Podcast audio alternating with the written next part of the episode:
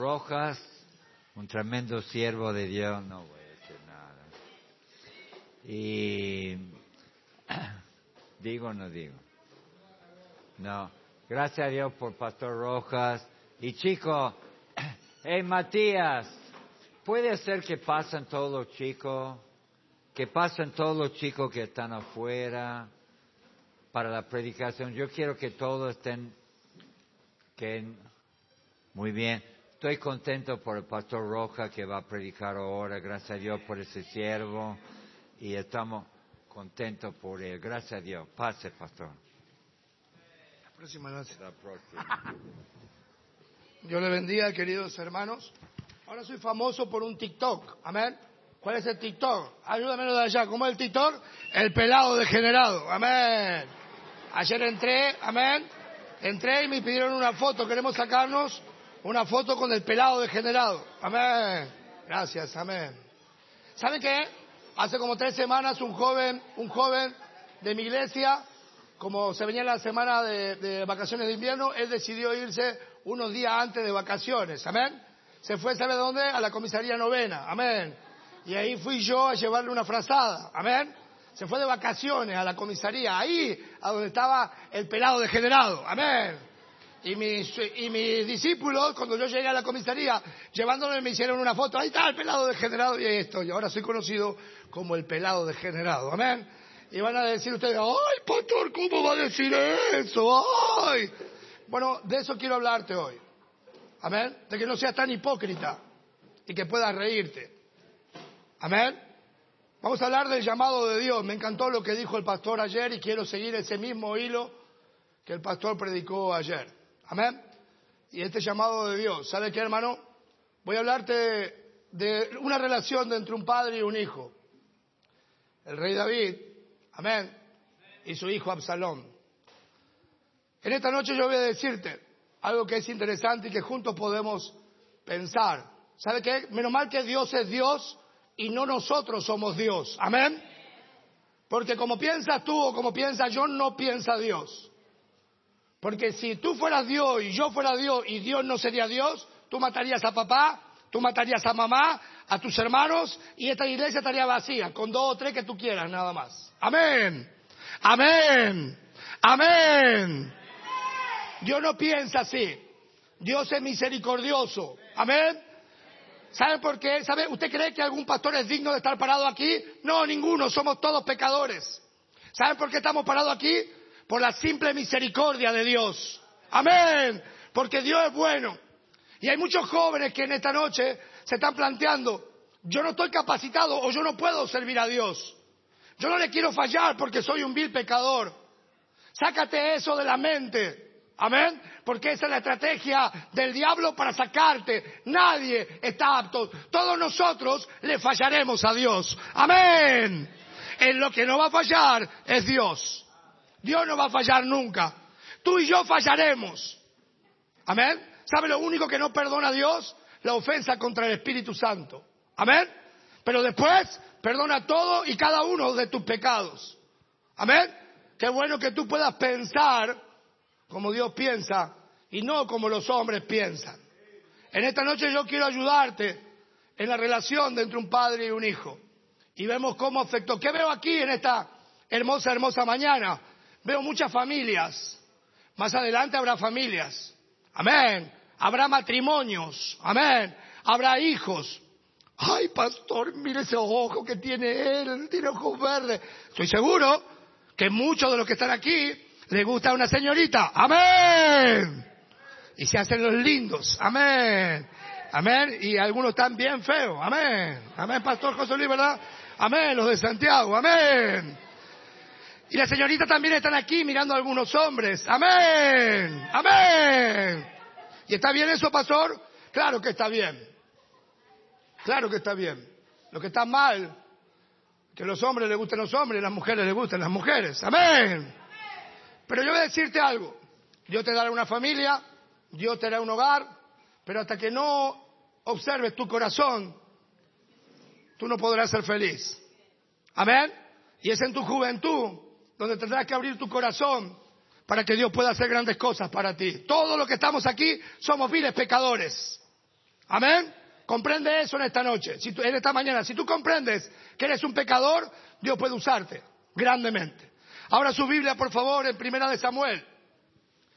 Vamos a estar viendo la relación de un padre y un hijo. Veo muchos jóvenes con ganas de jugar al fútbol y de hacer grandes cosas para el Señor y que tienen mucha risa y que tienen mucho, muchas cosas para decir y hacer y tienen muchas metas y anhelos, pero lo primero que quiero es que observes tu corazón, porque Dios quiere tu corazón, amén, para hacer grandes cosas para ti, joven. Si tú sientes que tienes cosas para hacer para el Señor y que Dios te está llamando, Quítate en esa mente errónea de pensar que tú nunca le fallarás a Dios. Tú eres un vil pecador. Recuérdalo eso. Y el que te está llamando es Dios. No son los hombres, es Dios. Quiero que abras tu Biblia, por favor, en Segunda de Samuel, capítulo 14. Vamos a ver a un padre. Amén. Y saben qué, hermano, yo voy a decirte aquí, hay muchos jóvenes aquí, muy sonrientes, muy felices. Amén. Allá está la chica que me gusta, pastor. Amén. Hasta te bañaste. Amén. Amén, pastor. Amén. No te bañas nunca, pero hoy te bañaste. Amén. Amén, pastor José Luis. Amén. ¿Por qué? Porque allá va a estar ella, pastor. Amén. Sí, no seas fariseo, mi hermano. Amén, sí. Pero de nada sirve, escuche esto, de nada sirve que tú te bañes, te cambies, te perfumes, porque si ella, amén, o él, estaría obrando Dios en el corazón de él o ella, si tu corazón está lleno de inmundicia. Amén. Si tu corazón está lleno de inmundicia. Y vamos a ver el corazón de un joven Absalón. Dice la palabra de Dios, segunda de Samuel, capítulo 14. Quiero que mires ahí conmigo lo que dice la Biblia acerca de este joven, un joven Absalón. Dice la Biblia, segunda de Samuel, capítulo 14, versículo 25 al 27. Dice la palabra del Señor, y no había en todo Israel ningún tan alabado por su hermosura como Absalón. Amén. Era bien bonito. Amén. Como el pastor Rojas. Amén. Amén. Bien peladito, lindo. Amén. ¿Cómo era? Hermoso.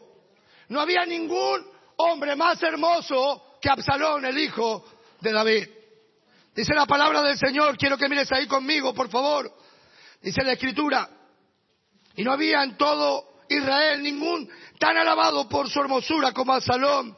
Desde la planta de sus pies hasta su coronilla no había en él defecto. Era hermoso desde sus pelos hasta sus pies. Quiere decir que si se sacaba la zapatilla tenía olor fragante. No como uno, si yo llego a sacar la zapatilla, no queda nadie aquí. Amén. Este joven era hermoso en todo su parecer. Y dice la Biblia en el versículo 26, cuando se cortaba el cabello, lo cual hacía a fin de cada año, pues le causaba molestia y por eso se lo cortaba, pesaba el cabello de su cabeza 200 ciclos de peso real. Y le nacieron a Absalón tres hijos y una hija que se llamó Tamar, la cual era mujer de hermoso semblante. Dice la palabra de Dios que él era hermoso y tenía una hermosa cabellera. Aquella cabellera de la antigüedad implicaba fortaleza. Los hombres que tenían cabello largo implicaba fortaleza. En la señal de tener una cabeza calva era una señal de silicio o de luto. El pastor Roca está de luto. Amén. Pero aquella cabellera mostraba fortaleza. Absalón era un joven bello, como muchos de ustedes. Amén. Que andan así. Amén. Yo veo a algunos jóvenes y digo, ¿qué estará pasando por el mono que tiene en la cabeza? Amén. Son bien feos. Amén. Y ponen cara de lindo encima. Y más feos parecen. Amén. Amén. Era la hermosura de Absalón lo que lo llevó a la muerte. Y yo quiero que miren lo que pasó en Absalón. El problema de Absalón fue que no tuvo un papá que le prestó atención. Varón, si tú vas a servir al Señor, si quieres servir al Señor, quiero que quieres servir al Señor, quiero que escuches esto. El rey David fue un gran rey. Amén. Fue un gran hombre de Dios. Amén. Fue un gran siervo, fue un gran líder, Fue un gran conquistador, pero fue un mal padre. Amén. Fue un mal padre. Tres hijos murieron de David. El gran varón de Dios, el hombre de Dios, con un corazón conforme al poder de Dios. Tres hijos se le murieron. Tuvo errores. Amén. Tuvo falencias. Pero dice la Biblia que él murió en una buena vejez. Amén. Dios le perdonó todas sus falencias. Amén. Porque Dios no midió solamente un episodio de la vida de David, sino midió toda su vida. Hermano querido que estás aquí, posiblemente tú seas un buen cristiano. Amén. No faltes a la iglesia. Amén. Seas un gran joven con una gran perspectiva, pero puede ser que no seas un buen hijo. Amén. Que no seas un buen hermano. Amén. Amén. Que no seas un buen esposo, que no seas una buena esposa. David cometió un error, no prestó atención a sus hijos y trajo consecuencias en la vida de Absalón. Joven querido que estás aquí, vivimos tiempos difíciles y todo nace ¿dónde? En el hogar. En el hogar. Vivimos en hogares en la falta y en la ausencia de padres. Amén. Ya no hay hombres que lideren sus casas. Amén. Y eso está trayendo dolor y amargura al corazón de muchos jóvenes. Un día tú serás jefe y líder de familia. Tú serás una esposa. Tú serás el varón de Dios en tu casa. Pero comienza hoy, en esta hermosa mañana, a examinar tu corazón. Dice la palabra del Señor y quiero que me acompañes ahí. Segunda de Samuel, capítulo 13, versículo 1 y 2. Dice la palabra del Señor. Aconteció después de esto que teniendo Absalón, hijo de David, una hermana hermosa que se llamaba Tamar, se enamoró de ella y Amón, Amón, hijo de David. Y estaba Amón angustiado hasta enfermarse por Tamar, su hermana, pues ella era virgen y le parecía a Amón que sería difícil hacerle cosa alguna. Aquí hay una hermosa Tamar, y un hermano que se llama Amón. Dice la palabra de Dios que Amón se enamoró de Tamar hasta enfermarse. ¿Hasta qué? Hasta enfermarse. ¿Sabía qué, hermano? Cuida tu corazón, mi querido joven. Mi querida señorita, cuida tu corazón. Amén. Porque ese es el amor de este mundo que puede llegar a enfermarte y lastimarte. ¿Sabía, mi querido hermano, que del amor al odio hay un solo paso? Amén. En ese amor carnal de este mundo. Aquí hay un joven enamorado. ¿Y sabe lo que hace este joven enamorado? Viola a su hermana, Tamar. La viola. La daña, la lastima. Como muchas señoritas hoy están siendo lastimadas y dañadas. Y como muchos jóvenes también. Y dice la palabra de Dios que Absalón sufría por ver a su hermana que fue violada. Pero quiero que mires conmigo, por favor en el versículo 11. Y cuando ella se la puso delante, que comience asió de ella y le dijo, ven hermana mía, acuéstate conmigo. Y ella entonces le respondió, no hermanos, no hermano mío, no me haga violencia, porque no se debe hacer así en Israel, no hagas tal videza, porque ¿dónde iría yo y mi deshonra? Y aún me sería estimado como uno de los perversos de Israel. Te ruego ahora, pues, que hables al rey y él no te negará. Mas él no quiso ir, sino que pudiendo más que ella la forzó y se acostó con ella. Hermano, cuida tu corazón. Deja de hacerte el enamoradizo por ahí. Porque ¿sabe qué? Lastimarás, dañarás, violarás con fuerza y con violencia. Él dice que estaba enamorado y estaba enfermo de amor. Y dice la palabra de Dios que la lastima, la daña y la lastima. Y dice la palabra de Dios que ella está dañada y viene a la casa de Absalón, su hermano. Dice la Biblia, mire lo que dice, por favor, versículo 16, 15 para que lo comprendas. Luego la aborreció. Mire lo que dice la Biblia, después de que la violó, de que la ultrajó. ¿Estaba enamorado o no estaba enamorado? Sí, pero la violó y lo lastimó. Es la palabra del Señor. Y luego que luego la aborreció Amón con tan gran aborrecimiento que el odio con que la aborreció fue mayor que el amor con que le había amado. Y le dijo a Amón, levántate y vete. Del amor al odio hay un paso. Amén. Tú necesitas el amor de Cristo. Tú necesitas el amor de Dios. Pero dice la Biblia que ella va llorando a la casa de su hermano Absalón. Y mire lo que dice la palabra del Señor. Versículo 20.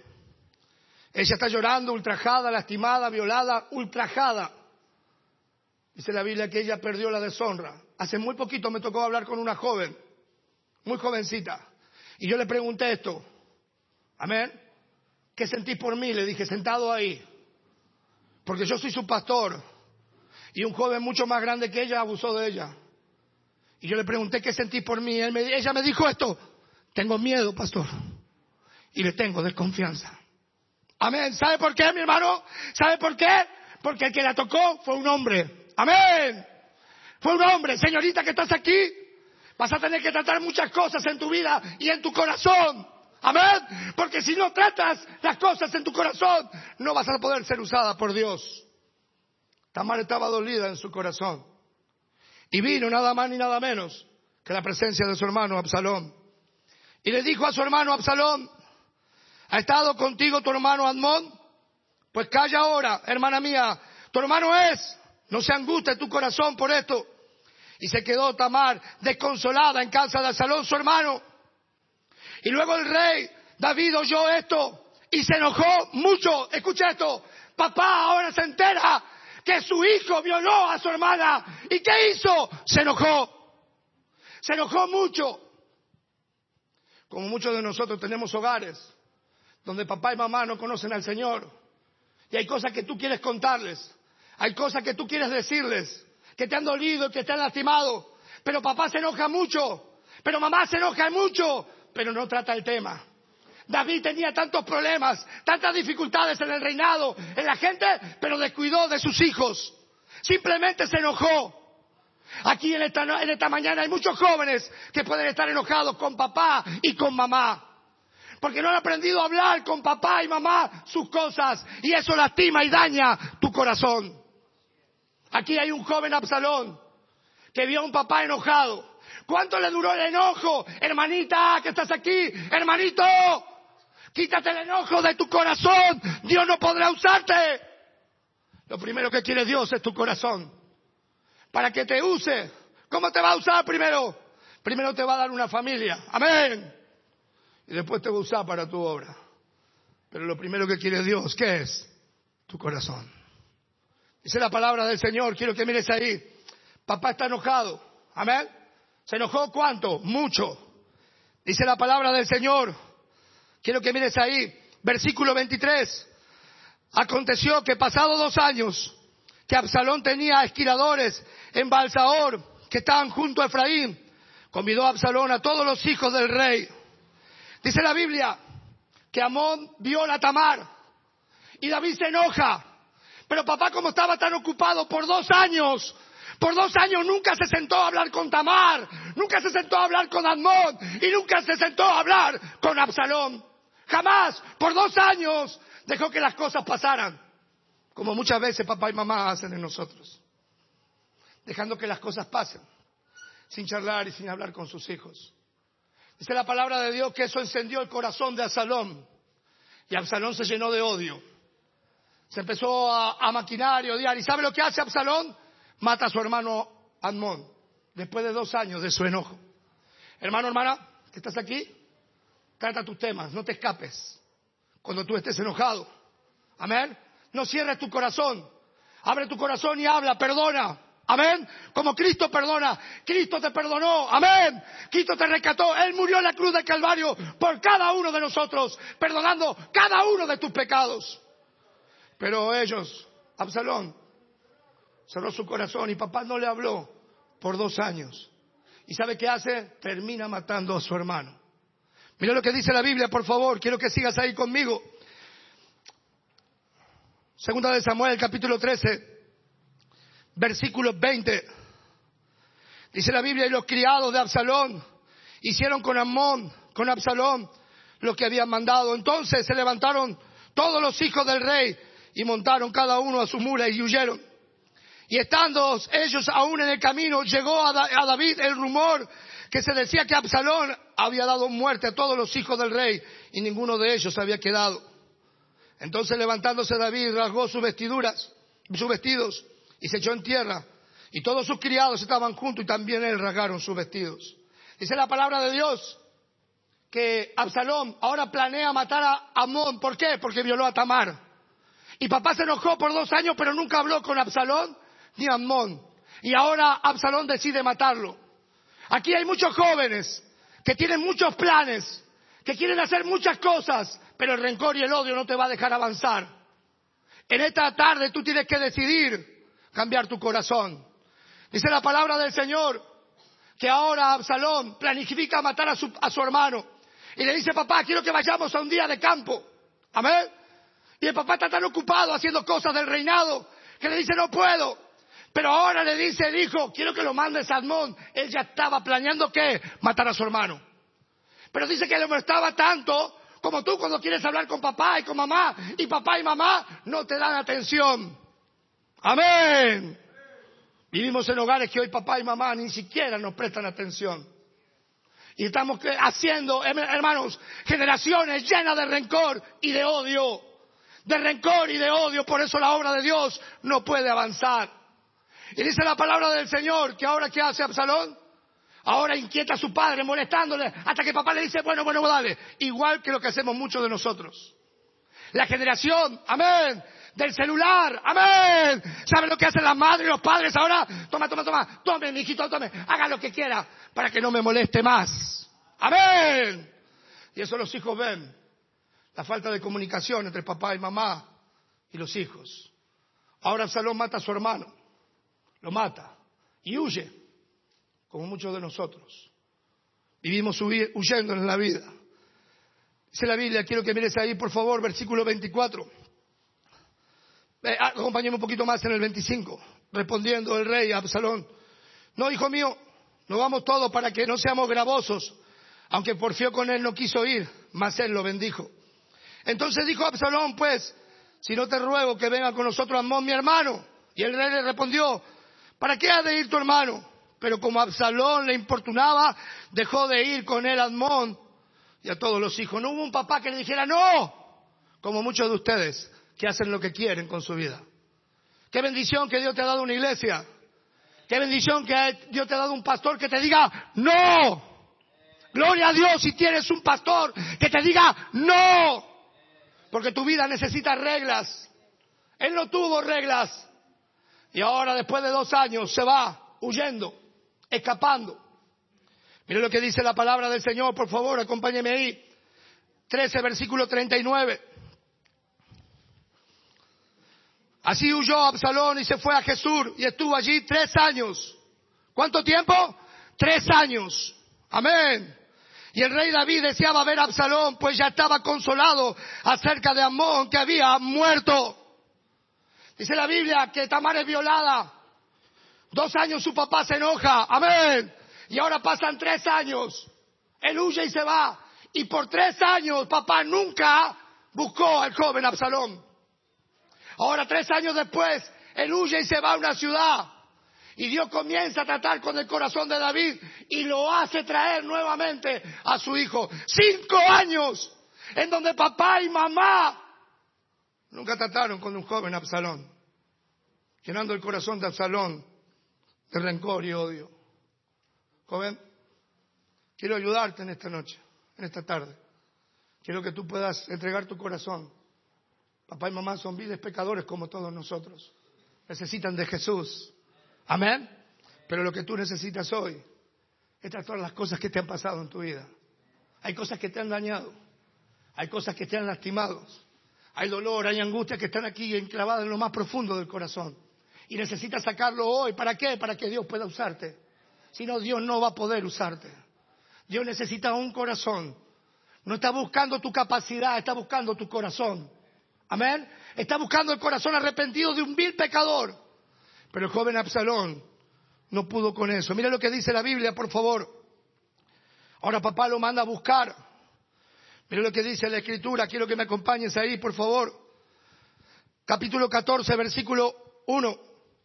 Aconteció Joab, hijo de Sarbia, que lo de corazón del rey se inclinaba por Absalón. Dice que su siervo, que estaban con él, sabían que él ya había perdonado a Absalón y que quería verlo. Papá quería ver a Absalón, pero no fue. ¿Saben qué, hermano? Que gran parte de las actitudes que tú tienes las, aprendiste de quién? ¿De quién aprendiste? De papá y de mamá. Lo que tú estás, mire, ¿saben por qué estamos aquí? Para ser discípulos de Jesús. Pastor, ¿usted quiere tener un matrimonio como mi, como mi papá y mi mamá? No. Definitivamente no. Yo quiero tener un matrimonio como la Biblia dice. Como Dios manda. Amén. Mi papá y mi mamá estaban juntos, pero estaban por estar. Amén. Y le doy gracias al Señor que pudieron estar juntos hasta lo último. No abandonaron el barco, siguieron hacia adelante. Qué bueno que podamos ver, pero todo eso que tú haces, lo aprendiste. Por eso estás aquí, ¿sabe para qué? Para ser discípulo de Jesús. Estamos aquí para cambiar, para perdonar, para amar, para querer. Pero hasta que no traten las cosas en tu corazón, Dios no podrá usarte en esta hermosa, hermosa mañana. Dice la Biblia, quiero que mires ahí, por favor. Segunda de Samuel, capítulo 14, versículo 21. Papá, después de cinco años, lo manda a buscar. ¿Cuántos de ustedes necesitarían un abrazo de papá? Un abrazo de mamá. ¿Saben qué? Papá y mamá no te abrazan. Amén. No te hablan. Amén. Pero a veces papá y mamá te tienen hasta los 50 años en tu casa. Amén. ¿Sabe qué, hermano? Usted fue creado para ser libre. Amén. Dios te formó para qué? Para darte libertad e independencia. Amén. Un día tú te levantarás y te casarás y formarás tu propia familia. Amén. Esa es la voluntad soberana de Dios. Yo voy a mi casa ahora. Tengo una casa, hermosa casa en Buenos Aires. No es mi casa, la casa de papá. Porque mamá ya se fue con el Señor. Pero yo voy a mi casa, voy, digo, hola, ¿cómo están? Entro un rato y me voy. ¿Saben por qué? Porque esa es la casa de mi papá. ¿De quién es? ¿Cómo? ¿De quién es? De mi papá. Ahora Dios me formó para hacer mi propia qué? Mi propia vida mi propia independencia. Y lo que está buscando Dios es formar qué? Tu corazón. Para usarte, porque un día te hará esposo, un día te hará esposa, un día te hará siervo de Dios. Amén. Y lo que Él quiere es tu corazón. Dice la palabra de Dios, quiero que mires ahí, por favor. Dice la palabra del Señor, 14, versículo 21. Entonces el rey dijo a Joab, he aquí yo hago esto, ve y haz volver a Absalón. Después de cinco años, papá recapacita y hace traer a su hijo. Y allá viene un Absalón totalmente rebelde que ya había matado, había matado a alguien. Y ahí viene Absalón a la presencia de papá. Y papá lo hace sentar, amén, en una silla. Y en vez de recibirlo el rey, por tres años más, amén, lo deja sentado ahí y no lo ve. Siete años pasan de la muerte de Tamar, donde papá jamás, jamás trató con su hijo. Ese fue el varón conforme al corazón de Dios. Amén. Quítate la idea de que tú no le fallarás a Dios. Somos viles pecadores y Dios va a usarlo por la simple misericordia de cada uno de nosotros. Dice la palabra de Dios que por siete años papá no le prestó atención a su hijo. Y aquí vemos el corazón de Absalón. Totalmente dañado, totalmente lastimado, porque no hubo un papá. Amén. Hoy hay hogares donde no hay papá. Amén. Donde mamá se ha levantado, como pudo. Lo hizo como pudo. Con mucho dolor, con mucho sacrificio, pero cómo se necesita la presencia del varón. Amén. Amén. Y el mundo va tirando. Amén. Y esa doctrina del mundo va entrando en las iglesias. Amén. Donde se faltan mayores hombres que levanten y edifiquen hogares. Jovencito que estás aquí, tú un día liderarás una familia. Pero lo importante aquí es tu corazón. Tu corazón. Dice la palabra del Señor, quiero que mires ahí. Versículo 31. Y se levantó entonces, entonces se levantó Joab y vino a casa de Absalón y le dijo, ¿por qué han prendido fuego tus siervos en mi campo? Y Absalón respondió a Joab, he aquí, yo he enviado por ti diciendo que vienes acá con el fin de enviarme al rey para decirle, ¿para qué vine a Jesús? Mejor me hubiera estado allá, aún más allá, vea yo ahora el rostro del rey. Y si hay en mi pecado, mátenme. Dice la Biblia que nadie le prestaba atención. Entonces Absalón decidió prenderle fuego, amén, al campo. ¿De dónde salió la rebeldía, el rencor de Absalón? Del corazón de un papá y de una mamá que no hablaron con él, que no le contó su dolor, que no le contuvo su angustia. Y ahora quemó el campo y le dijo, que venga papá, siete años papá no me habló, que venga ahora. Y si encuentran pecado en mí, mátenme, mátenme. Absalón quería a su papá, claro que lo quería. Pero el rey David afectó el corazón de su hijo. Y ahora el corazón de, de Absalón estaba lleno de rencor y lleno de odio. ¿Contra quién? Contra su papá y contra todo. Hermano querido, yo en esta tarde quiero ayudarte a que tú puedas entregarle tu corazón a Jesús. Hay muchos jóvenes aquí que están dañados, que están lastimados, que tienen mucho dolor y mucha angustia. Y Dios te está llamando, pero lo que Dios quiere es tu corazón. Recuerda esto. Dice la Biblia, segunda de Samuel, capítulo 18. Segunda de Samuel, capítulo 18, versículo 9. Pasan siete años del rencor de Absalón. Jovencito, ¿estás enamorado de alguna chica? A ver, ay, pastor ya no como yo, ya no duermo. Amén. Amén. Es de linda, pastor. Oye, él es un ángel, pastor. Amén. Y puede ser que te guste, que te sientas bien, pero si tu corazón está lleno de inmundicia, está lleno de rencor, vas a un directo fracaso en tu vida. Lo que necesitas comprender, joven, en esta tarde, es que Dios está buscando tu corazón. Y Dios quiere llamarte. Dios te está llamando para hacer grandes cosas en tu vida, en tu matrimonio, en tu familia, en tu hogar, para hacer una obra en, en Tucumán. Pero lo primero que vas a tener que tratar es con tu corazón.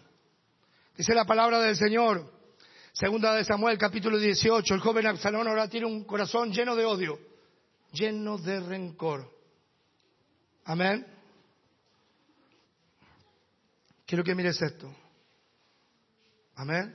Nunca dejo de reírme. ¿Por qué nunca deja de reírse, pastor? Porque hace mucho tiempo yo conocí al Señor Jesucristo. ¿Sé de dónde me sacó?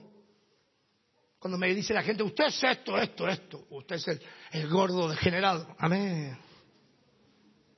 Yo me río así. Porque yo sé de dónde me sacó el Señor. Yo recuerdo quién soy. Siempre me recuerdo. Y cuando vienen a decirme, usted yo ya sé quién soy. No necesito que usted me diga quién soy. Ya lo sé. Soy un vil pecador. Amén. Tengo culto, pastor, los lunes, los martes, los miércoles, los jueves, los viernes, los sábados y los domingos. Tengo culto siete días a la semana. Qué bendición. Porque si no tuviera culto uno de esos días, más madera lo que sería yo.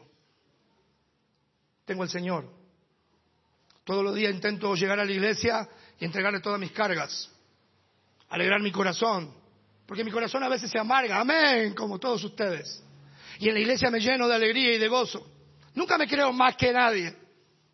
Siempre me creo igual que todos. Pero Dios me dio el privilegio de pastorear. Amén. Yo tengo que mandar. Ahí está mi hermano Agustín. Amén, Agustín. Amén. Tiene camisa corato, ¿verdad? El, el, hermano Agustín venía a la iglesia de pantalón corto y enojota. Amén. Yo decía, ¿y este qué tiene en el cerebro? Amén. Por tres años, él venía y se sentaba en el fondo. Y cuando yo predicaba, él jugaba con nosotros y le decía, ¡Ey! yo digo, ¿este no será salvo? ¿Qué será este? Varias veces pensé en echarlo de la iglesia. Hoy es el que lidera la iglesia. Uno de los líderes, uno de los predicadores de la iglesia. ¿Sabe por qué? Porque no es lo que hace Ezequiel Rojas, sino lo que hace el Espíritu Santo de Dios. Ahí estaba sentadito, pero el que estaba orando es el Espíritu Santo de Dios. Y Dios perdona, no como nosotros. ¿Dios qué hace? Perdona. Amén. ¿Usted se lleva bien con todo el mundo? No, no, definitivamente no. Amén. Pero ¿sabe qué si hago? Perdono. Yo, yo sé cuando una persona no perdona, cierra todas las puertas. Amén. Amén, pastor. ¿Falta de qué? De perdón. ¿Falta de qué? De perdón. Dice la palabra del Señor, vamos a ver un hombre lleno de rencor. ¿Por qué? Porque papá nunca le escuchó. Y sabe que estamos viviendo en la generación donde papá y mamá, escuchen esto, hoy papá y mamá, buenas madres, buenas madres, amén. Una mamá me dijo, tremenda hermana de mi iglesia, tiene problema con uno de sus hijos que se droga. Esa mujer ora, esa mujer ayuna, es una tremenda sierva, pero está sufriendo porque su hijo qué? Se droga. Y él llorando me dijo esto, yo me arrepiento del día que decidí salir a trabajar. Amén. Para traer plata a casa. Amén. Y se olvidó de quién. Y se olvidó de quién. De los hijos. Vivimos una generación olvidada. Amén. Por eso hay tanto rencor y tanta maldad en estas calles de una generación olvidada. Quiero decirte que hay un Padre Celestial que te ama, su nombre es Dios. Y ha enviado a su Hijo Jesucristo a salvarte y a darte la vida eterna. Tú no estás más solo, tú deberías entregarle tu vida a Jesús y Él puede salvarte y darte la vida eterna. Y esa soledad se acabará en este mismo instante y encontrarás lo que se llama perdón. A mí me encanta cuando me vienen, ¡Uy! ¡Qué gordo perverso! ¡Un hijo del diablo! Amén. Hace mucho tiempo que el Señor me perdonó. Si me equivoco, si peco, pero ya sé que el Señor me perdonó. ¿Sabe, querido hermano? Tenemos que empezar a darnos cuenta de quién es realmente Dios.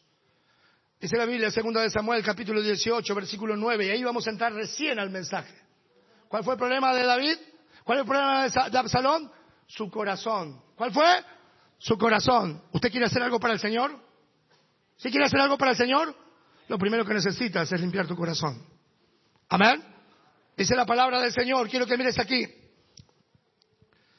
Segunda de Samuel, capítulo 18, versículo 9. Y se encontró a Absalón con los siervos de David. E iba Absalón sobre un mulo. Y el mulo entró por debajo de las ramas espesas de una gran encina y se le enredó en la cabeza de la encina y Absalón quedó suspendido entre el cielo y la tierra. Y el mulo que iba pasó delante y viéndolo uno avisó a Joab diciendo, he aquí que he visto a Absalón colgado de una encina. Y Joab respondió al hombre que le daba la nueva y viéndolo tú, ¿por qué no lo mataste? Luego allí echándole en tierra, dice la Biblia, me hubiera placido darte diez ciclos de plata y un talabarte. El hombre dijo a Joab, aunque pesares mil ciclos de plata, no extendería yo mi mano contra el hijo del rey, porque nosotros oímos cuando el rey te mandó a ti a Abisaí y a Itaí diciendo, mirad que ninguno toque al joven Absalón. Quiero que te enfoques conmigo en el versículo 9. Dice la Biblia, y se encontró Absalón con los siervos de David. E iba Absalón sobre un mulo, y el mulo entró debajo de las ramas espesas de una gran encina, y se le enredó en la cabeza de la encina, y Absalón quedó suspendido entre el cielo y la tierra, y el mulo en que iba pasó delante. En esta tarde yo quiero hablarte del tema entre el cielo y la tierra quiero hablarte del tema entre el cielo y la tierra. Vamos a inclinar nuestros rostros para orar al Señor y que el Señor hable con cada uno de nosotros. Todos con las cabezas inclinadas, vamos a orar. Padre Santo, te doy gracias. Tú sabes, Señor, lo que he orado por cada uno de estos jóvenes. Habla sus corazones, habla sus vidas. Saca toda la raíz de amargura que hay en sus corazones que ellos puedan tomar una decisión, una decisión que cambie el viraje de sus vidas, que pueda tomar una decisión que pueda impactar en San Miguel de Tucumán, que pueda impactar en toda la Argentina. Corazones libres, limpios y usados por ti, Señor. Tú siempre has usado a jóvenes, Señor. Por favor, Señor, háblanos en esta hermosa, hermosa mañana. Te damos gracias en el nombre de Cristo. Amén. Quiero hablarte del tema entre el cielo y la tierra. Dice la palabra del Señor que iba ahí Salomón ya lleno de rencor y lleno de odio. Iba nada más ni nada menos a la guerra contra quién? Contra su padre. Él iba a matar a quién? A papá. Quería destronar a su padre. Porque papá, años y años, por siete años, no le prestó atención a su hijo y ahora iba en un mulo rumbo a buscar la cabeza de David. Y ahí iba su hijo Iba su hijo en un muro, dice la Biblia, y, se encontró Absalón con los siervos de David. Iba Absalón sobre un mulo. Dice la palabra de Dios que él iba muy campante. No iba en un caballo, iba en un mulo. En un animal seguro, manso, tranquilo. Absalón iba moviendo su cabellera de aquí para allá, con seguridad. Iba muy bello él en su mulo bien bonito, iba sacándose selfie, amén, diciendo, mire qué lindo que soy. Y sabía que había sido un gran, un gran estratega porque se llevó a la mitad del ejército de su padre. Era un joven lleno de confianza en sí mismo. Lo que pasó en Absalón, por no tener un papá y una mamá, fue demasiada confianza en sí mismo. Por eso hay muchos jóvenes hoy que no deciden venir a buscar al Señor. Amén porque tienen demasiada excesiva confianza en sí mismo. Él iba montado en el muro, en el muro de la confianza en sí mismo. Y quiero decirte, querido joven, que el cielo te lo dictaminará. Esa belleza, esa fortaleza, eso que tú crees que eres tan poderoso, un día el cielo lo dictaminará. Él iba en un muro creyendo que era el mejor de todos e iba a la guerra sobre papá, tranquilo en su confianza, pero había encontrado el día de su muerte demasiada confianza en sí mismo. Me encantan a mí los papás. El papá de ahora, las mamás de ahora. Ay, mi bebé, mi bebé. 45 años. Yo tenía mi amigo Sergio. Amén. Sergio. Y la mamá decía, ay, mi bebé, mi bebé. Su bebedor será, señora, su bebedor. Tremendo borracho era. Pero mamá le decía, su bebedor, su bebé. ¿Y sabe qué? Eso genera en el corazón de los hijos demasiada confianza en sí mismo. Ahora ustedes se creen que son muy bellos, muy hermosos, que nadie le puede decir nada, que nadie le puede decir nada. Yo recuerdo cuando llegué a la iglesia, yo intenté matar cuatro veces a mi pastor. Amén, amén. Me encanta cuando dice, él es un violento, usted no me conoce violento a mí. Amén. Yo sí era violento. Amén. Y se salvó, mi pastor se salvó. Pastor, el pastor yo conoce, yo conozco a su papá. Papá era una cosa tremenda, un ángel. Y ahí estaba yo con ellos, amén. Varias veces quise hacerlo. ¿Sabe por qué? Porque había demasiada confianza en sí mismo. Y Dios utilizó la iglesia local y tú utilizó un siervo de Dios para tratar conmigo y con mi corazón. Mande pastor, mande pastor, mande pastor, mande pastor. Y la humillación me encantaba, mi pastor vivía humillándome. Y yo no entendía por qué, pero yo le doy gracias hoy por qué. Yo lo entendí hoy con mucho tiempo. Lo que estaba haciendo Dios era tratar con mi corazón orgulloso. Y, Absalón estaba subido sobre ese mulo, el, el mulo de la demasiada confianza en sí mismo. Tú necesitas de Jesús, tú necesitas de Dios. Y hasta que tú no le entregues el corazón a Jesús no podrás hacer nada. Podrás hacer muchas actividades, Podrás hacer muchas cosas en la iglesia. Amén. Ay, ese hermano, mire cómo habla el hermano, qué, predicador y qué bien vestidito. Y hay más que parecen demonios que ángeles. Amén. Amén. Ay, es una, ay, es una princesa. Ay, cómo ama, ama. Si usted le escuchara la boca. Amén. ¿Por qué? Porque nos olvidamos de buscar a quién? A Jesús. Es Jesús el que puede salvarte, cambiarte y transformarte. Y Absalón tenía demasiada confianza en sí mismo. ¿Y fue contra quién? Contra papá. Fue a matarlo. Y ahí se enredó y encontró la muerte. En esta tarde quiero decirte que toda esa confianza que tú tienes en ti mismo, en tu belleza, ¿sabe qué, señoritas? Esa belleza pasará. Amén. Amén. Se pinta, se peina. Las hermanas de Santiago. Amén. ¿Cómo hicieron para venir en ese micro? 250 maletas trajeron. Amén. Se vinieron a vivir a Tucumán. Tres días. Amén. Y los varones. Ay, van al gimnasio. Amén.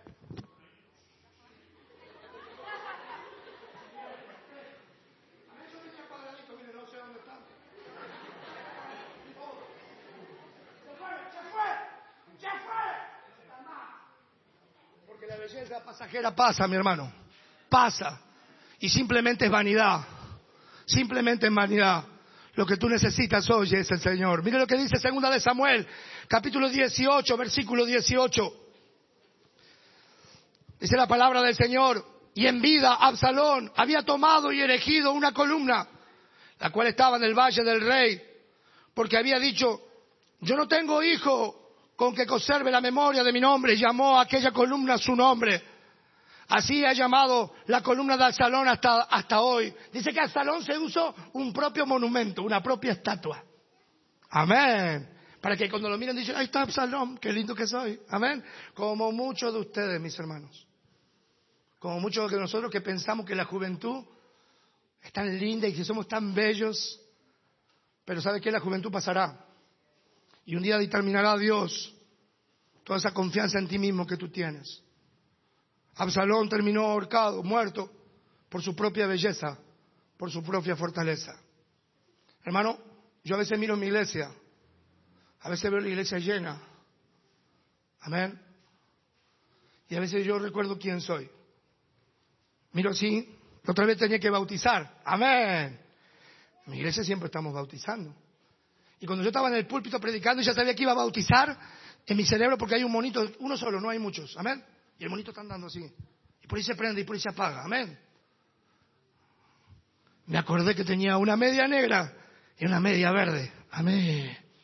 Y dije yo con mi monito así, ahora voy a tener que bajarme y sacarme los zapatos y la congregación me va a ver con una moneda, verde y una negra. Me encanta. ¿Sabe por qué me encanta, hermano? ¿Sabe por qué me encanta, pastor? Porque la Biblia dice que lo vil y no menospreciado. Aquí no hay un teólogo. Aquí hay un vil pecador que ha reconocido que Cristo es su Salvador. Y el día que yo pierda eso, lo pierdo todo. El día que no recuerde quién soy, pierdo mi corazón y pierdo mi comunión con Él. Lo más importante es tu corazón. Me encantó lo que dijo Pastor. Tendríamos que hacer una rondalla, amén, y salir por toda la Argentina a cantar. Usted, yo y el pastor José Luis Gómez, amén. José Luis Gómez usa dos notas, mi y cuál es la otra, re, ¿no? Para todo. Usted canta cualquier himno y es mi y re, amén. Así que lo podemos unir los tres. Dios no quiere, escucha esto, Dios no quiere tu capacidad, Dios no quiere la confianza en ti mismo, Dios quiere tu corazón. Dios quiere tu corazón. Para hacer algo para el Señor, Dios quiere tu corazón. Amén. Qué importante. Dios y el cielo dictaminará tu confianza en ti mismo. Ahí va Absalón, ¿en qué? Arriba de un mulo. Dice la Biblia, segunda de Samuel, capítulo 13, versículo 34. Mira el mulo que estaba subido él. Amén. Segunda de Samuel, capítulo 13.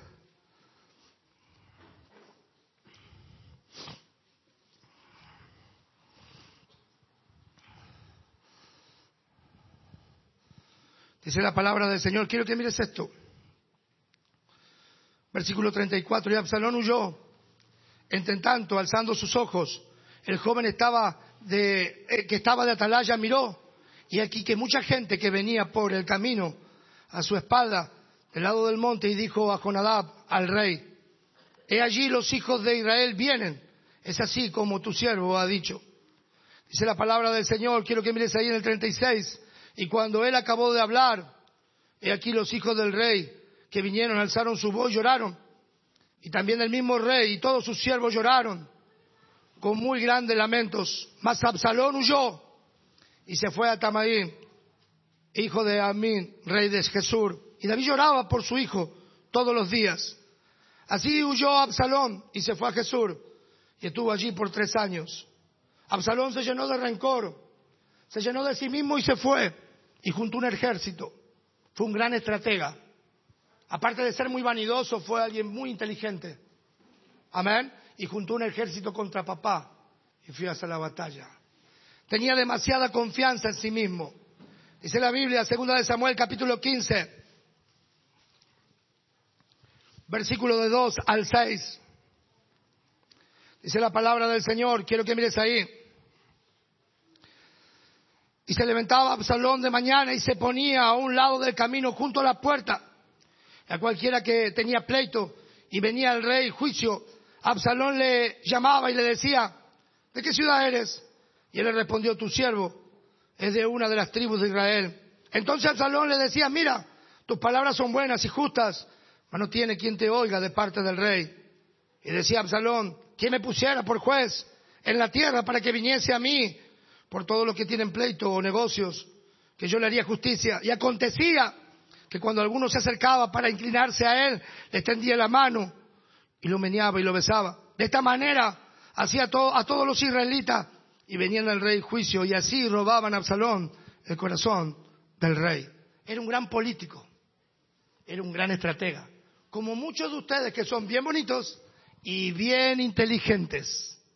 Para pecar son una luz. A ver, yo tengo muchos jóvenes en mi iglesia, a ver, son bien, eh, son una luz, para pecar son una luz.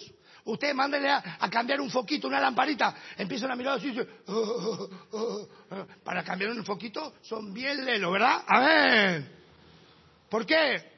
Porque son muy astutos para muchas cosas, como Absalón, que era bien astuto y bien estratega, pero tenía demasiada confianza en sí mismo. Pero quiero decirte que hay un mulo que es mejor. Hay un mulo que trajo el Salvador. Hay un mulo que llevó a Jesús a la tierra de Israel y lo recibieron como un rey. Es el mulo de la confianza en qué? En la salvación que Cristo hizo, muriendo en la cruz del Calvario por cada uno de nosotros. Ese es en el mulo, joven, que estás aquí, que deberías depositar toda tu confianza en, el mulo del Señor. Esa es la palabra del Señor. Quiero que mires ahí, Lucas capítulo 19. El cielo dictaminará dónde está tu confianza.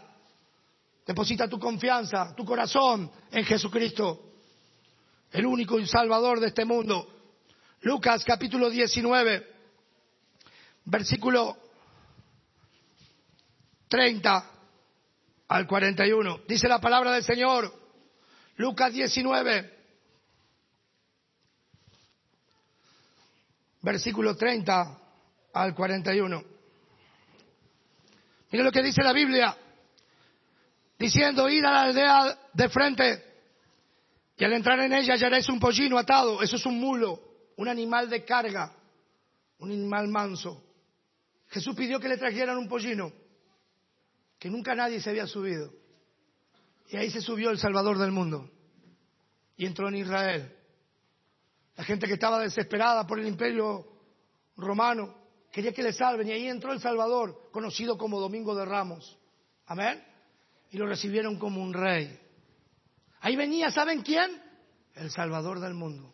Su nombre es Jesucristo. Tu confianza, joven, tu corazón y tu confianza debería estar depositada no en papá, no en mamá, no en un joven, no en una jovencita, no en un hombrecito, ay cuando yo me case voy a ser feliz. No, tu confianza debe estar depositada en Jesús, el Salvador del mundo.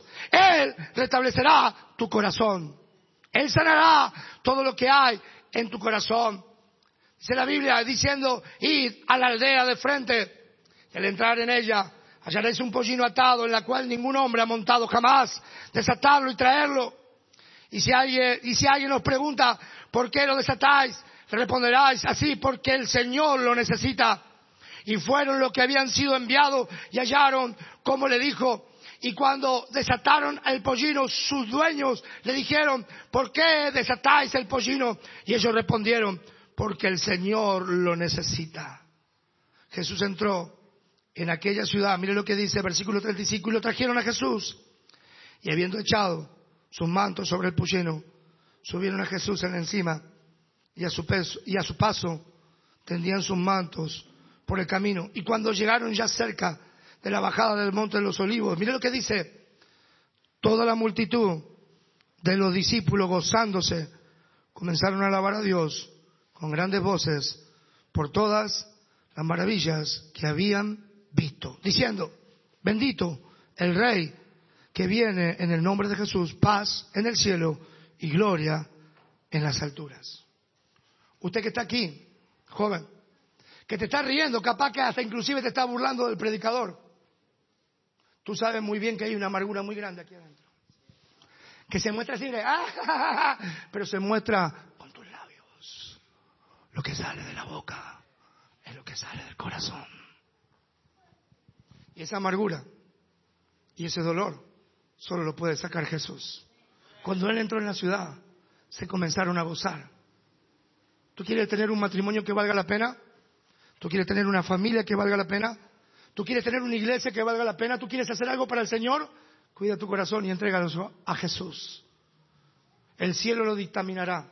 Quita tu confianza en ti mismo. Tú no conseguirás nada con tu vanidad ni con tu fuerza.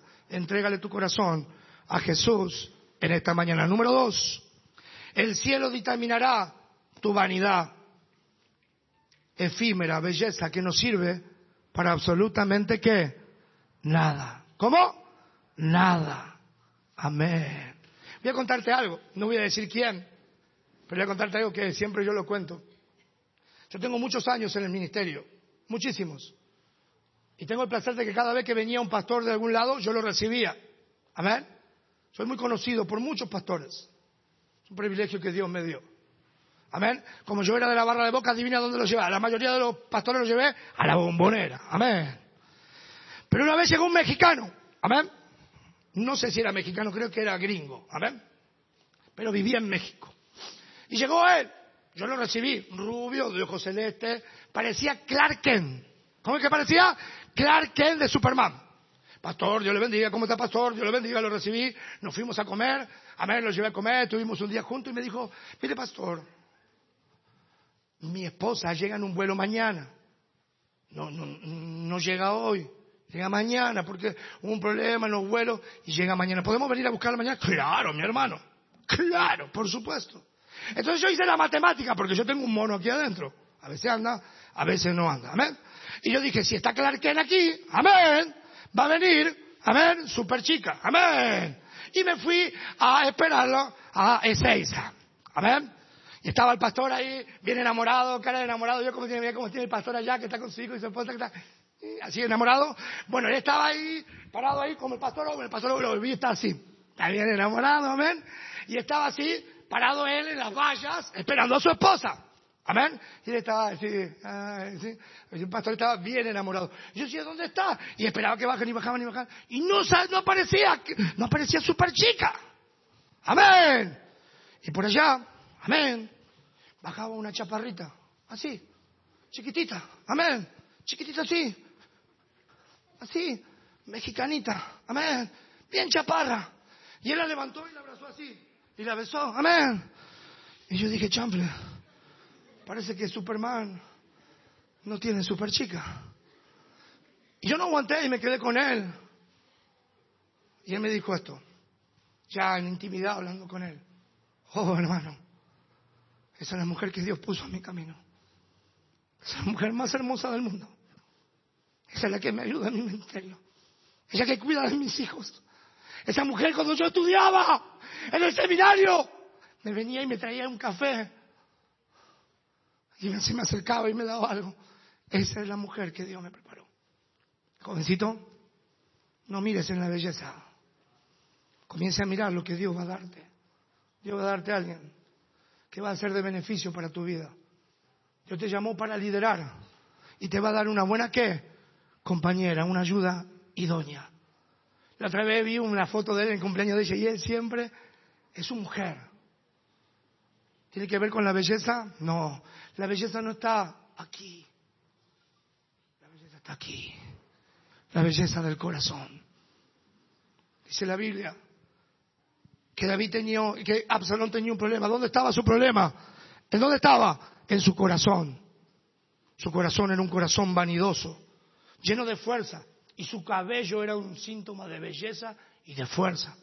Ustedes que se creen que son todopoderosos, que no necesitan al pastor, que no necesitan a papá, que no necesitan a mamá, Dios dictaminará eso. Tu belleza es efímera, que no sirve para nada. Mire lo que dice Segunda de Samuel, capítulo 18, 9. Y se encontró Absalón con los siervos de David. E iba Absalón sobre un mulo. Y el mulo entró por debajo de las ramas espesas de una gran encima. Y se enredó, ¿dónde? En la cabeza de la encina. Y Absalón quedó suspendido, ¿dónde? Entre el cielo y la tierra. ¿Fue fácil matarlo a Absalón? Fue bien fácil. No tuvieron que cansarse ni nada. Solo hicieron así. Chicharrón. ¿Cuál fue la, la, muerte de Absalón? Su propia vanidad, su propia fuerza, su propia belleza. Su pelo largo lo enredó en una encina y lo mató. ¿Cuántos de ustedes, hermanos, se creen que porque son un poquito más lindos, amén, o que tienen algo, se creen superiores a los demás? Qué bendición que en esta noche tú puedas entender que Dios quiere tu corazón. Mire lo que dice el Salmo 39, por favor, versículo 11. Salmo 39, versículo 11. Entre el cielo y la tierra, el cielo dictaminará tu confianza en ti mismo. El cielo también dictaminará tu vanidad y tu belleza, que es efímera, terminará. ¿Cuántos de ustedes, jovencitos, que vinieron hoy a la reunión, no salieron de casa diciéndole, papá, te amo? mamá te amo. Amén. Porque el tiempo es corto. Se te va. Amén. Se te va. Yo le doy gracias tanto a Dios que los últimos 15 años de mi vida, que hice muchas cosas malas, que lastimé y dañé, a la primera que dañé fue a mi madre, que los últimos 15 años de mi vida pude reparar todo el daño que hice. Y cuando mamá murió, cuando se fue a la presencia de mi Salvador y está descansando allá en la gloria, tuve la dicha de verla sentada en mi iglesia. Yo pude despedirme tranquilo porque sé que todo se hizo en vida. Que el día que el Señor limpió mi corazón, pude decirle a mamá, pude decirle a papá, al hombre que primera vez golpeé en mi vida, pude decirle papá, mamá, te amo. Porque Dios había limpiado mi corazón. Qué bendición que en esta tarde, joven, tú decidas cambiar tu corazón y entregarle tu corazón al Señor. Salmo 39, versículo 11. Dice la palabra del Señor. Salmo 39, versículo 11. Con castigo por el pecado corriges al hombre y deshaces como polilla lo más estimado de él. Ciertamente, vanidad es todo hombre. Qué bendición que tú dejes, de toda esa vanidad que está lastimando tu corazón y puedas reconocer al Dios del cielo. Número uno, el cielo dictaminará. Número uno, ¿qué dictaminará? Tu fuerza, tu vigor, tu confianza en ti mismo. El cielo también dictaminará que toda esa vanidad y toda esa belleza efímera que no sirve para nada. Y tercero, y lo más importante, mira lo que dice Proverbios, capítulo 11, versículo 22. Proverbios 11, versículo 22.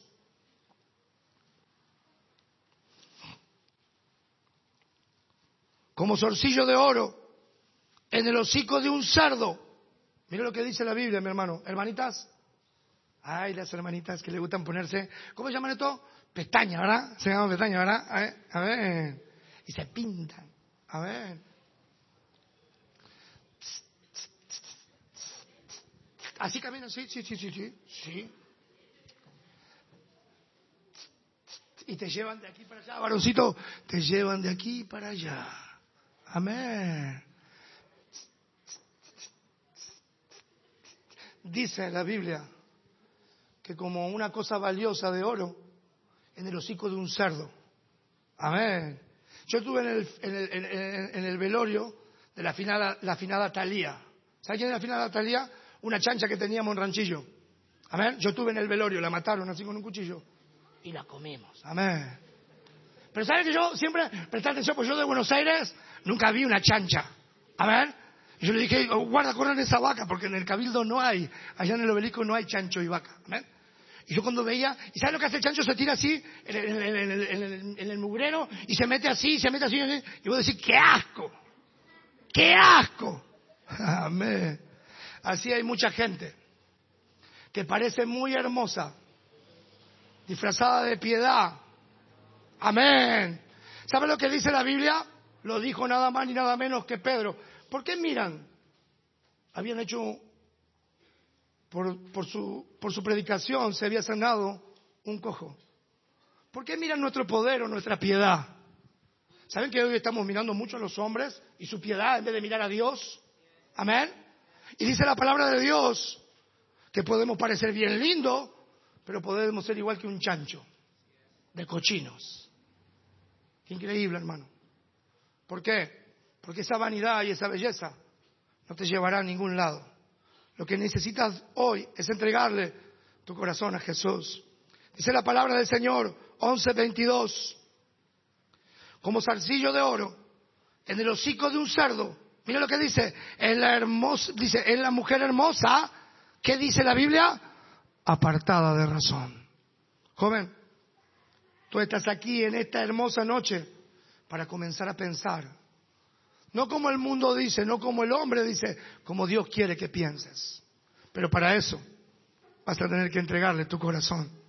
Y tercero, varón que estás aquí, quiero decirte, el cielo dictaminará tu pecado.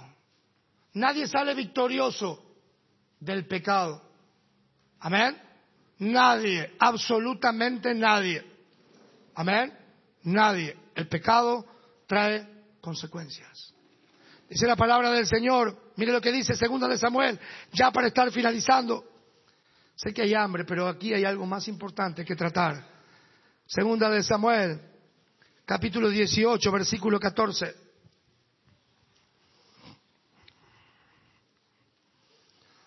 Lo atrapan a Absalón. Y David dejó una orden, no lo maten a Absalón. No lo maten, no lo toquen. Es mi hijo. ¿Papá lo quería? Claro que lo quería. Pero tardó casi siete años en hablar con Absalón. Dice la palabra del Señor. Quiero que mires ahí. Joven, joven, jovencita, jovencito que estás aquí. No tardes en decir cosas que tienes en el corazón. Dilas. No deje que el tiempo pase. No te dejes mover por el odio y el enojo. Eso es lo que hizo David. Se enojó y no habló con Absalón. Ahora Absalón está colgado en una encina está pronto a morir. ¿Por qué? Porque fue contra papá. Y dice la palabra del Señor, quiero que mires ahí, versículo 14, y respondió Joab, no malgastaré mi tiempo contigo. Y tomando tres dardos en su mano, los clavó en el corazón de Absalón, quien estaba aún vivo en medio de la encina. Querido joven, lo que hay en tu corazón hoy se llama pecado. ¿Cómo se llama? Pecado. Y un día darás cuenta delante de Dios. Todos nosotros daremos cuenta por nuestros pecados. ¿Por qué no decides entregar todas esas faltas en tu corazón para que Dios pueda romper esas cadenas y darte vida y vida en abundancia? Hoy necesitas entregarle tu corazón a Jesucristo. Dice la Biblia, mire lo que dice Proverbios capítulo 11. Proverbios capítulo 11, versículo 19. Proverbios capítulo 11, versículo 19. Dice la Biblia, como la justicia conduce a la vida, así es el que sigue el mal y lo hace para qué? ¿Para qué? Para su muerte. Hace muy poco, un domingo, por la noche, terminado el culto, yo tengo una hermana, mi hermana se llama Jessica Rojas, amén, muy parecida a mí, mala.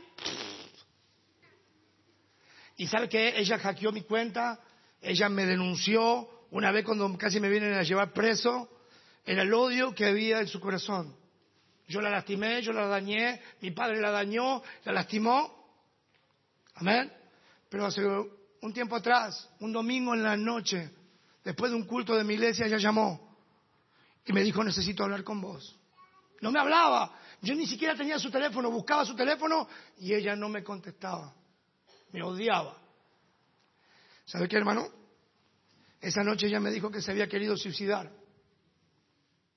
¿Y saben de quién se acordó? De su hermano, el predicador. Amén. Y pidió hablar conmigo.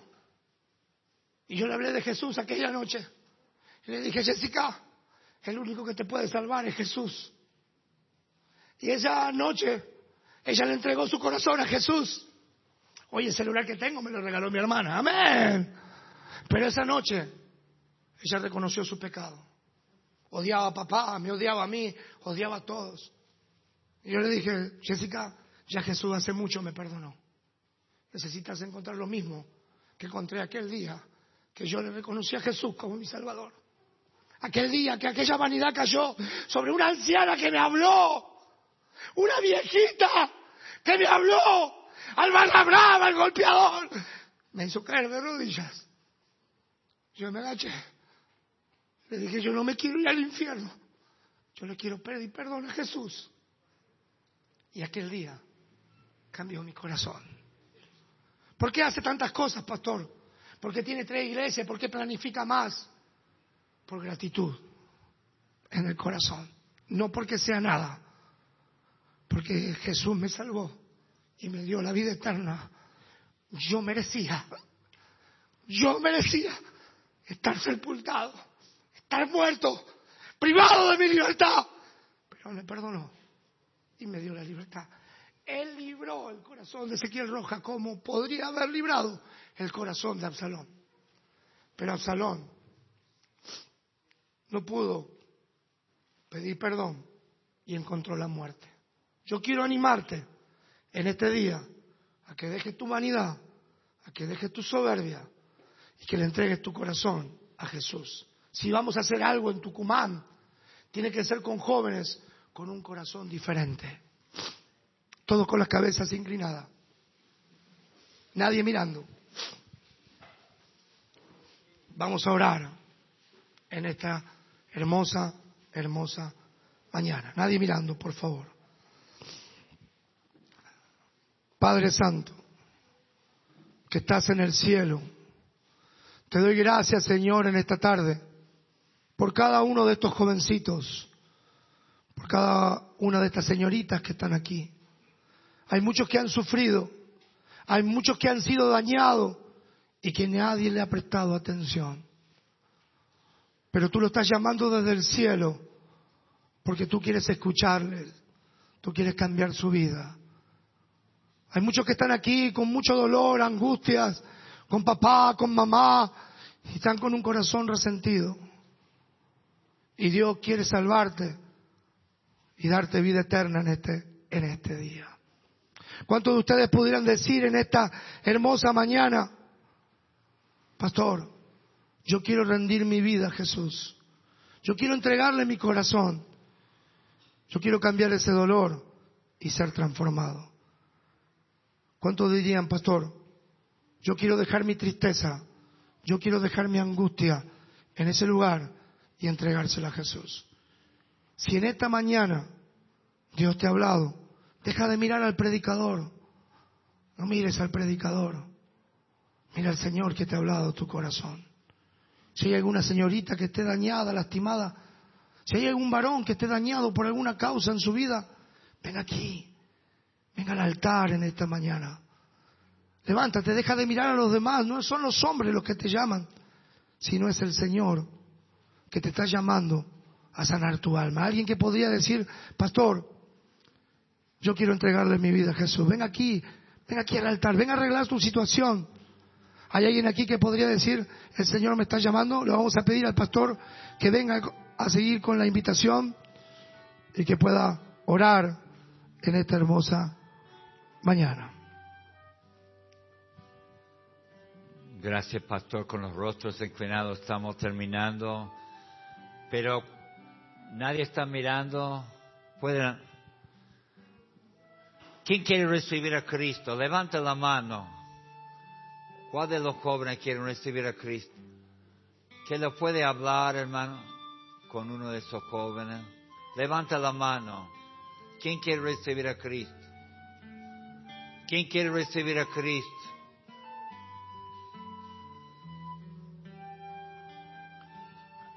¿Quién quiere recibir a Cristo? Levanta la mano. El pastor ha hablado del odio que tiene hacia los padres. Quizá odia a su hermano.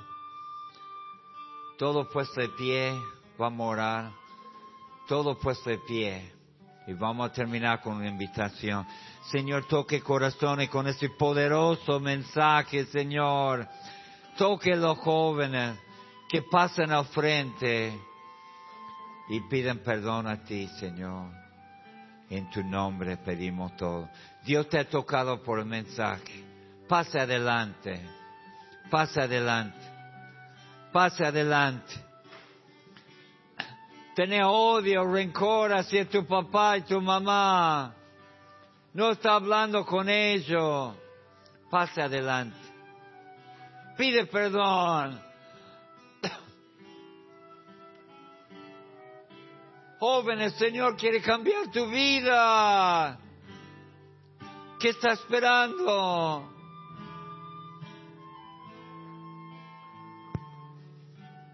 Entregas tu vida al Señor.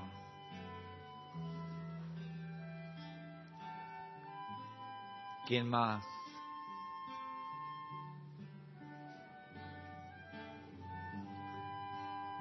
El Señor quiere hacer algo en tu vida, joven.